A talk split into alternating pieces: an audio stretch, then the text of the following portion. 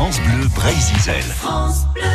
C'est curieux de nature tout de suite. Le rendez-vous avec RL Belloni, le centre Forêt Bocage qui se trouve à la Chapelle Neuve en centre-Bretagne, vous propose demain d'ailleurs samedi une sortie à partir de 20h30. Hein.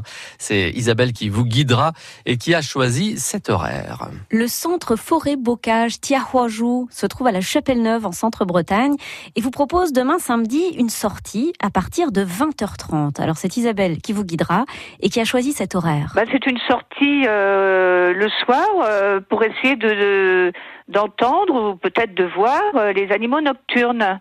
En fait, elle sera pas tout à fait la nuit, ça sera au crépuscule. Hein. Euh, à 20h30, euh, il fait pas tout encore nuit, hein, mais ça, va être super parce que à ce moment-là, euh, la, nature prend toute une autre dimension parce que la lumière change, il y a des sons nouveaux et c'est comment dire un moment charnière entre le jour et la nuit une période d'intense activité, on dirait entre chien et loup, si vous voulez. C'est-à-dire que les animaux euh, diurnes vont se coucher et ils ont un regain d'activité à ce moment-là. Et les animaux nocturnes, eh bien, se réveillent et, font des bruits qu'on n'entend pas d'habitude.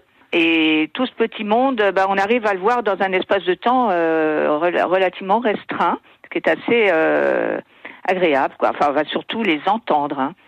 Hein, les voir euh, peut-être, mais on espère bien les entendre. On pourra, à l'aide d'une bad box, entendre des chauves-souris, par exemple, celles qui se trouvent autour du centre forêt bocage. Il y aura sans doute des chouettes à écouter et des chevreuils. En particulier des chevrettes euh, qui ont en ce moment mis euh, bas des jeunes et qui, qui alertent dès qu'elles entendent le moindre bruit. Donc on peut les entendre.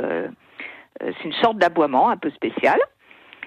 Et puis, sinon, Qu'est-ce qu'on peut voir hein? Eh bien, euh, là, on n'entendra pas. Ce serait plutôt dans les petites mares. Euh, on voit assez facilement des larves de salamandres et peut-être même des tritons. J'ai demandé à Isabelle pour conclure si on pouvait apercevoir un blaireau demain. Un, blaireau, euh, il entend le moindre bruit, il va, il va se cacher. Donc, je garantis pas du tout d'en voir. Hein, il faudrait faire un affût en restant complètement immobile. C'est ce qu'on ne fera pas. Hein.